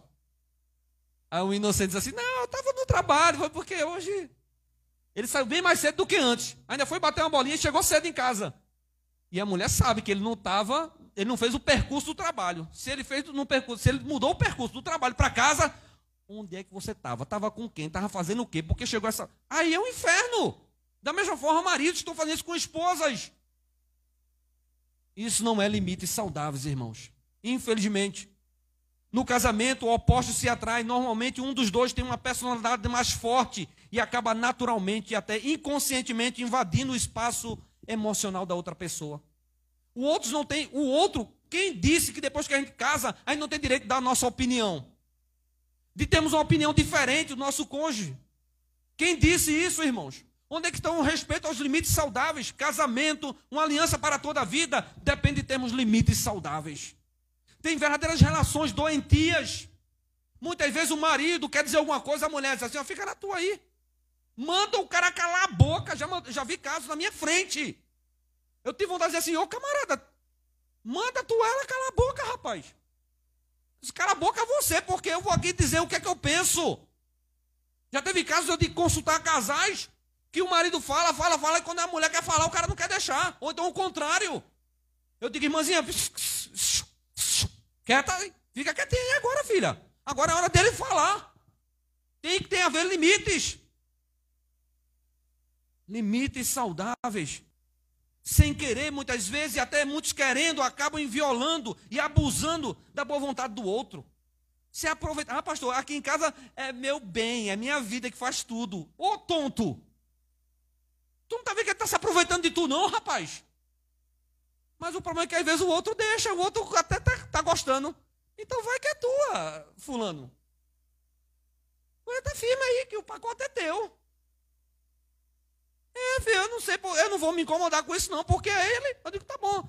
Quer aproveitar e trocar de roupa com ela? Ela veste tua saia e ela veste tua calça. Pronto, tá tudo certo. A coisa inverteu aqui, a, coisa que inverteu o contrário aqui, não tem mais limite, não. O limite aqui é dado tudo por ela, ou tudo por ele, tá errado precisa haver limites saudáveis, previamente acordados, previamente combinados. Como diz o ditado, o combinado não dá errado.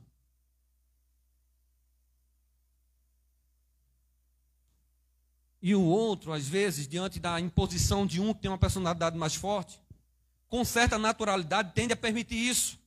É difícil dizer quem precisa de mais ajuda, né, irmão Luiz? Às vezes é difícil, porque um se impõe e o outro aceita, e o outro se ajoelha, e o outro se reveren... o outro reverencia a esposa. O outro coloca o marido no pedestal. Ah, fulano é meu, é minha vida, fulano é meu santo. É, rapaz, nós só temos um santo a quem adorar. Nós só temos um Deus a quem nos prostrar. Não fique endeusando esse teu marido, não. Porque ele pode estar santinho até hoje, mas quem, quem disse, quem pode garantir que ele tá, vai continuar santinho por toda a vida? O homem está sujeito à falha, está sujeito ao erro, e quão grande muitas vezes é a decepção da mulher, quão grande às vezes é a decepção do marido, porque endeusou o cônjuge, porque muitas vezes abriu mão dos seus limites, da sua liberdade, em função de agradar o outro. Como é que diz o texto lá de Coríntios lá? O amor não busca os seus próprios interesses. Leia lá 1 Coríntios capítulo 13 e veja se nós estamos de fato praticando o amor que valoriza. Isso vai interferir na, nos limites saudáveis. Posso, pode passar o seguinte, irmã? Interdependência. Eu não vou nem me aprofundar nisso aqui, porque isso, de certa forma, está interligado aos limites saudáveis. Dependência, independência ou interdependência. São palavras é, que soam de forma similar, mas querem dizer coisas diferentes. Pesquise depois aí. Dependência, o que é ser dependente do outro? Maridos completamente dependentes da esposa, esposas completamente dependentes do marido. Ô criatura, ô irmã, se teu marido morrer hoje ou amanhã, o que será da tua vida? Você que não gosta de banco, que você não quer né, mexer com transação financeira nem nada, Ô marido, porque tu não treina a tua mulher? treina ela, prepara ela. Olha, se tu tem algum tipo de é, previdência, né, de algum seguro, alguma coisa, avisa ela, bendito. Porque se tu morrer de morte súbita, se tu sofrer um acidente, né, como é que vai ficar a vida da tua mulher? Ah, pastor, ela vai pegar no tranco. E o contrário, muitas vezes, o marido entrega tudo na mão da mulher, o cara não sabe de nada. A não ser como Potifar, né, que não sabia de nada, a não ser da comida que José colocava sobre a mesa dele. Meus irmãos, nós não podemos viver de forma dependente de ninguém, a não ser de Deus. Nós também não podemos viver de forma independente, ou seja, se nós queremos casar, nós não queremos, não podemos contar aquela, aquela vidinha de playboyzinho. De estar tá, né, fazendo o que bem quer, entende, como bem quer, entende, com quem bem quer, entende. Já existem alguns casamentos livres aí, né? Liberais. Já existem alguns casamentos aí que fogem totalmente do padrão, padrão bíblico. mas nós nos guiamos pela palavra de Deus.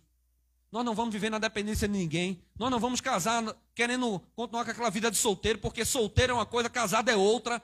Mas nós vamos interdependentemente, ou seja, duas pessoas maduras, elas vão combinar, elas vão se acertar, elas vão juntas decidir as coisas críticas, as coisas mais difíceis, as coisas menores, elas elas delegam, elas combinam entre si de colocar sobre a responsabilidade daquele que é mais capaz.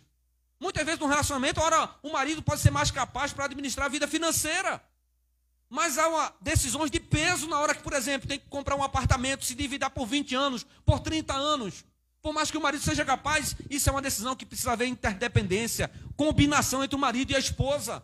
Porque isso não vai afetar só a finança dele, mas a finança de toda a família. Isso tem a ver, irmãos, com a felicidade que vai se refletir no casamento. Pode passar o seguinte, irmã, por favor. Atenção ao ouvir. O que é que esse cara está ouvindo aqui? Vocês acham que esse marido aí está ouvindo alguma coisa? Por quê?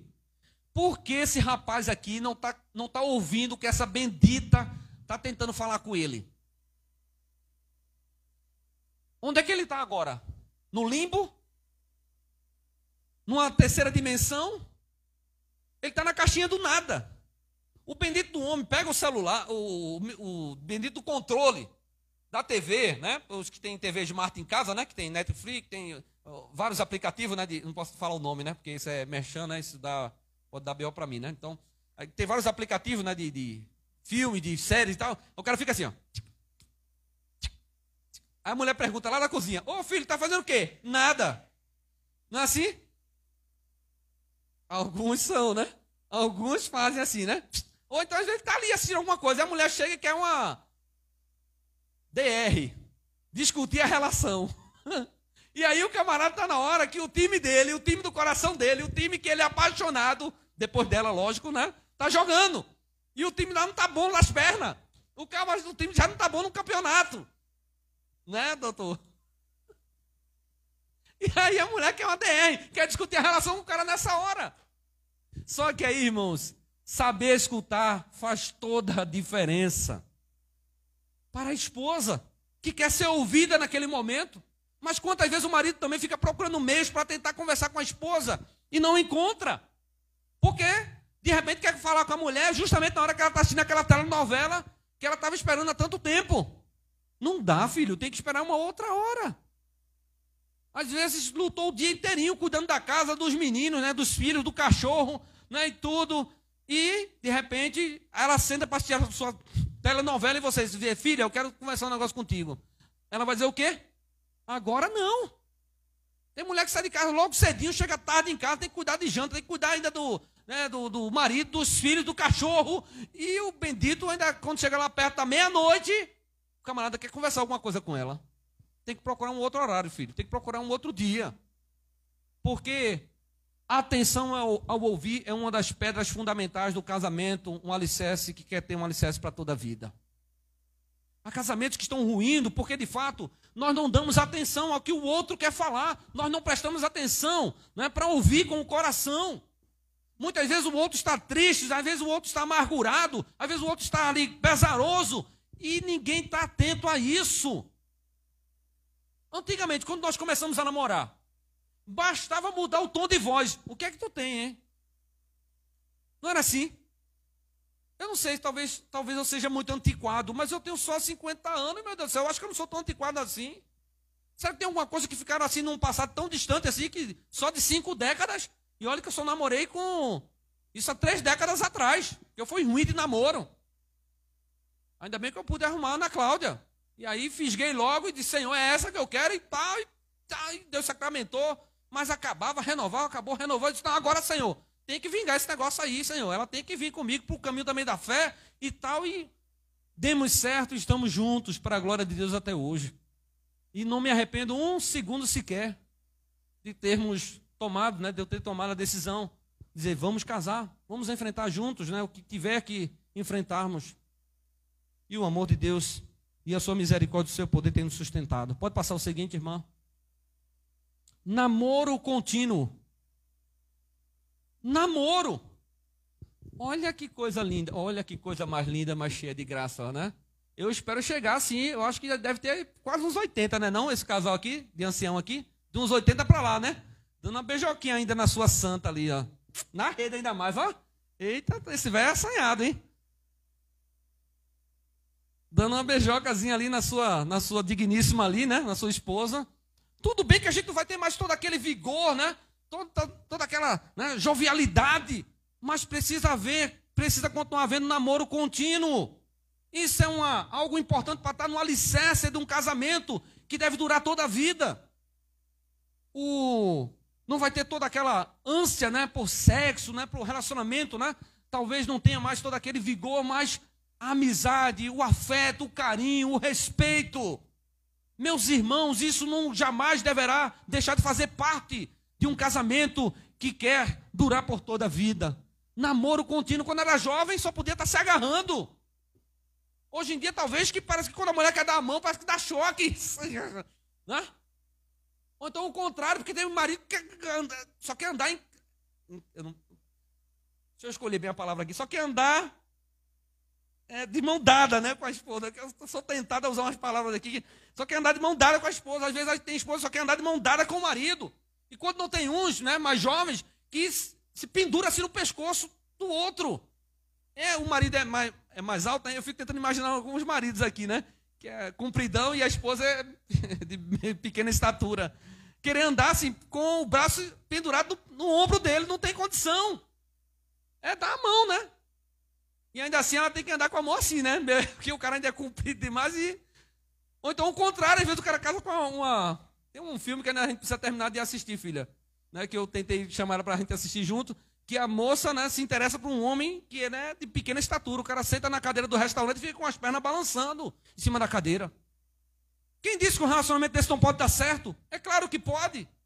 Porque o amor está muito mais além do que a altura, do que a questão da condição social. Isso são fatores que afetam, interferem no relacionamento. Mas isso não é tudo. Mas namoro contínuo não pode faltar. Pode passar o seguinte, e aí eu não vou entrar nem nos textos aqui.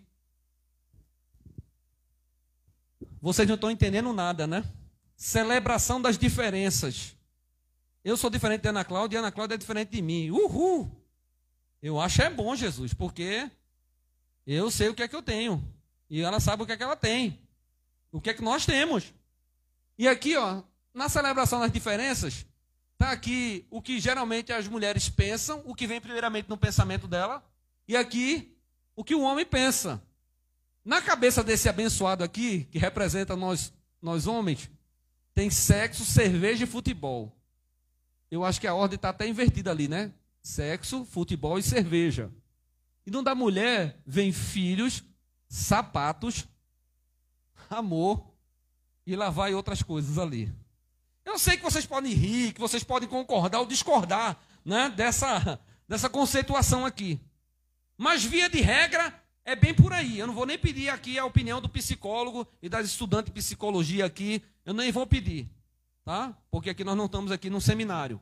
Mas aqui, ó, somando nossas diferenças, o, o professor Júlio Machado diz que o homem tem a visão focada, a percepção global, sob estresse quer ficar só e tem como ah, naturalidade o estímulo para ser protetor. A mulher, visão periférica e não focada, é o contrário. Percepção detalhista é com ela mesmo, detalhe é com mulher. Homem não é detalhista, nem com relação a muitas coisas da vida. Sob estresse, quer o quê? Falar, tagarelar, colocar para fora. E fala, mas como fala? Quando eu vou levar a minha mulher num certo é, salão de beleza chique, né, que tem aqui no Maria Luísa, eu fico lá de fora, porque eu não aguento, é uma falação, minha irmã, meus irmãos. E é uma, é uma linha cruzada. É um assunto, muitas vezes, sem pé e sem cabeça. Aí fulano, olha, começa uma, uma, história, e a história não termina. Eu fico tentando, eu fico tentando, eu fico esperando, às vezes, o fim da história. Eu fico ali lendo, às vezes eu levo alguma coisa para ler, eu fico, eu fico, começo a prestar atenção na história. Porque parece ser interessante. Mas a história não termina. Aí, aí a vontade é assim. É, vamos organizar essa conversa aqui. Dá para a senhora terminar a história primeiro. Faz um teste, vocês vão. Faz um teste, leva tua esposa no salão e fica lá alguns minutos para ver uma coisa. Tem gente fazendo assim, ó. Tem gente fazendo assim. Sobre estresse quer falar. E ela é conciliadora. Via de regra, a mulher é conciliadora. Passa, passa aí o seguinte, irmã, por favor. Ainda na celebração das diferenças, está aqui, ó. Por que as mulheres ficam tristes? Por tudo. Por que os homens ficam tristes? Derrota do time de futebol está em primeiro lugar. Pobre dos irmãos, né, que torcem, torcem aí para um outro time aí que agora, no, agora à tarde, né? Nos acréscimos, seu time leva um gol. O outro. Ah, ah, ah, foi hoje ou foi ontem, né? Eu acho que eu estou confundindo, né? Eu sou tão acompanhante de futebol que eu fico trocando as informações. Derrota de futebol, do time de futebol, amassaram o carro. Isso deixa a gente triste? Via de regra, sim, né? Deixa a gente triste, né? Porque isso vai custar dinheiro, tempo, vai afetar o nosso trabalho. E quando estão com fome. Tem as irmãs já se remexendo aí, já rindo, é verdade.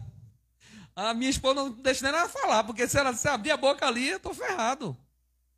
Ela diz, ah, meu marido com fome, é melhor você não saber quem é o pastor com fome, não. Os preparativos para uma festa. Olha como nós somos diferentes. Celebração das diferenças, irmãos. Nos preparativos de uma festa, a mulher, dieta preventiva, roupa nova, bijuterias novas, sapatos novos, pintar o cabelo, hidratar os fios, fazer as unhas, lingerie, lingerie nova, maquiagem nova, esfoliação, depilação, fazer escova. É muita coisa, não é não? E o homem? Vocês conseguem ler a palavra ali? Tomar banho e olhe lá. Já está de bom tamanho. E olhe lá, meus irmãos. Você que estão. Olha, os irmãos de casa não estão vendo, não, mas os daqui estão se acabando de rir. Vários irmãos aqui estão se acabando de rir. Você está se identificando com essa definição de celebração das diferenças? Eu vou passar para o último ponto, já passei do meu, horário aqui, já vou encerrar.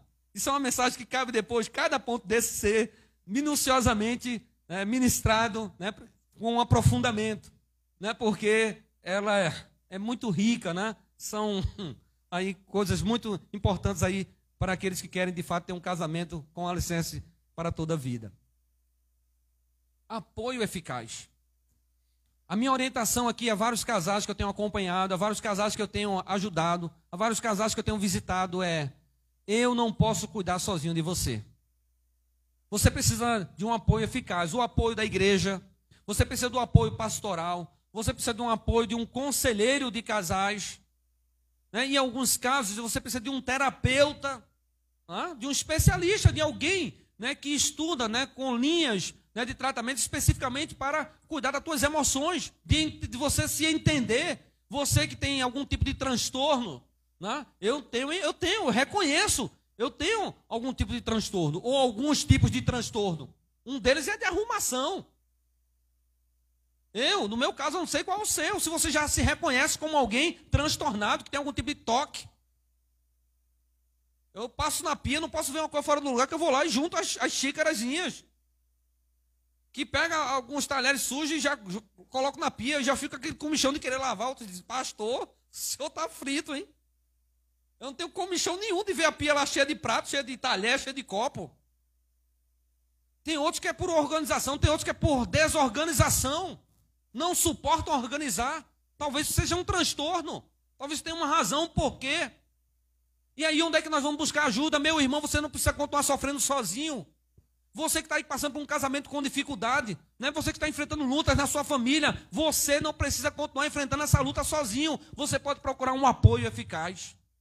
O problema é que às vezes, quando você vai procurar um apoio que ele não é eficaz, ele pode ser um, alguém que vai te dar um conselho para o mal que vai te desencaminhar de vez, que vai te empurrar. Você já está na beira do precipício e é alguém que vai te empurrar de precipício abaixo, abaixo.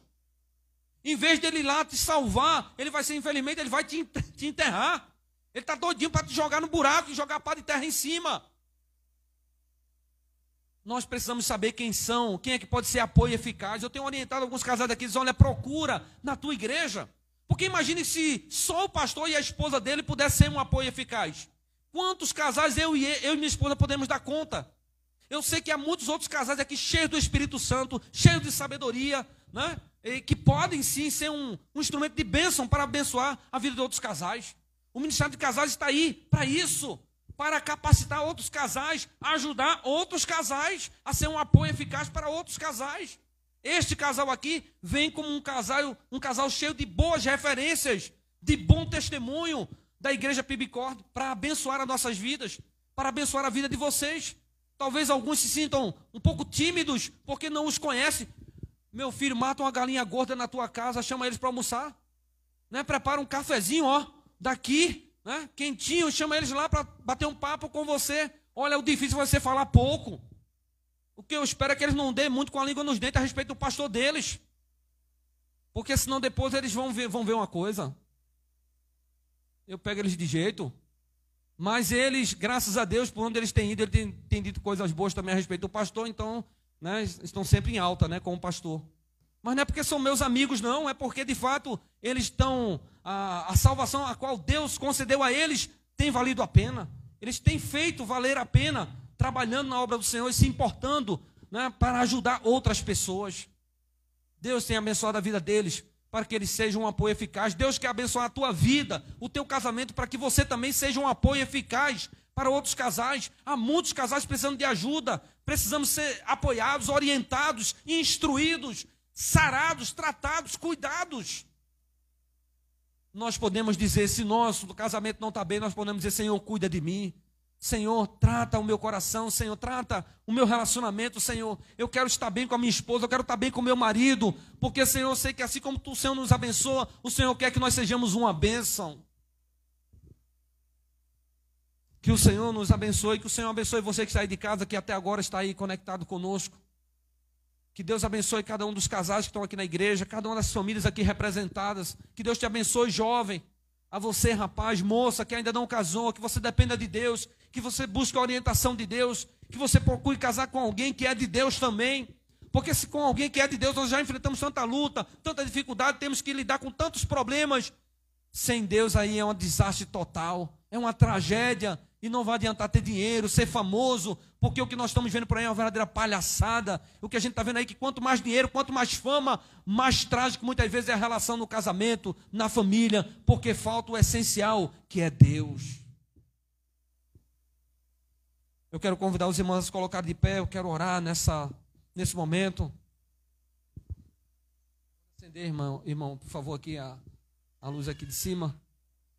E eu quero, nessa hora, orar pelos casamentos, pelas famílias, para que Deus abençoe, para que você procure um apoio eficaz, que não pode, que não deve ser só o seu pastor, mas você pode sim me procurar. E a minha orientação que eu vou dar a você, olha, eu tenho lá na igreja bons casais, casais cheios do Espírito Santo, cheios de sabedoria, que eu sei que eles serão um apoio eficaz para você. E eles, serão, e eles estarão sob a minha supervisão. Nenhum casal aqui da igreja vai estar cuidando de outro casal sem ser sob a supervisão do seu pastor. Porque há demandas que vão surgir lá que eles não saberão, talvez, como lidar com elas. E eu muitas vezes não sei também, mas eu busco orientação na palavra de Deus, eu busco me aconselhar muitas vezes com outros pastores, até mais experientes do que eu, com mais vivência pastoral do que eu. Muitos pastores que têm como viés do seu ministério aconselhamento conjugal. E eu busco neles orientação, eu peço muitas vezes até ele ajuda para cuidar de outros casais.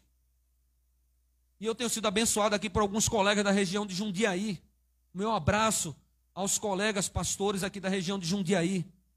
Sou muito grato a Deus por fazer parte da Ordem dos Pastores Batistas é, do Brasil, aqui de São Paulo, aqui particularmente da região de Jundiaí.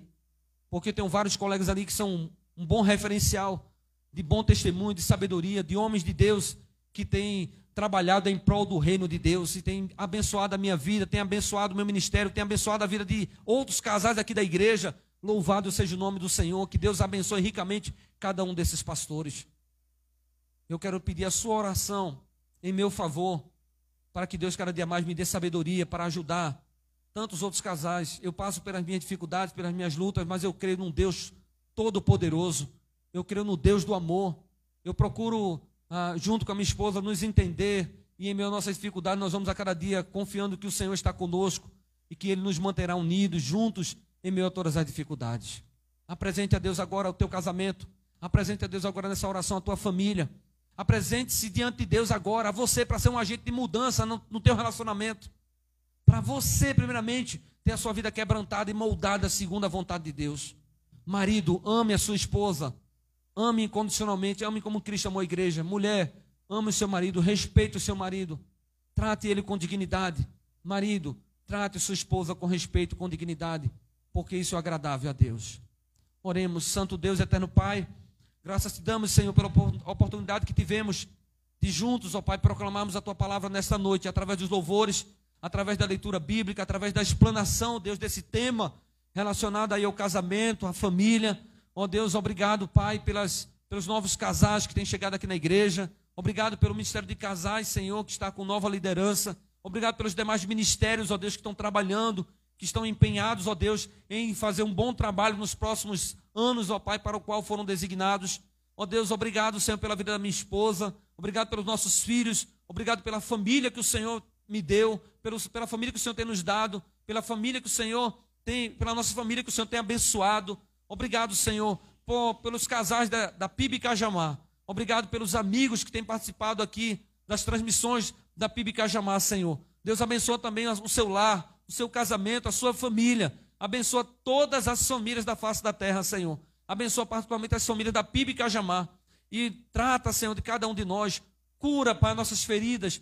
Restaura, Deus, a alegria do nosso casamento, Senhor. De a alegria de termos uma família, de termos uma esposa, de termos um marido, de termos filhos, de termos uma casa, de termos emprego, de termos vida, de termos a salvação.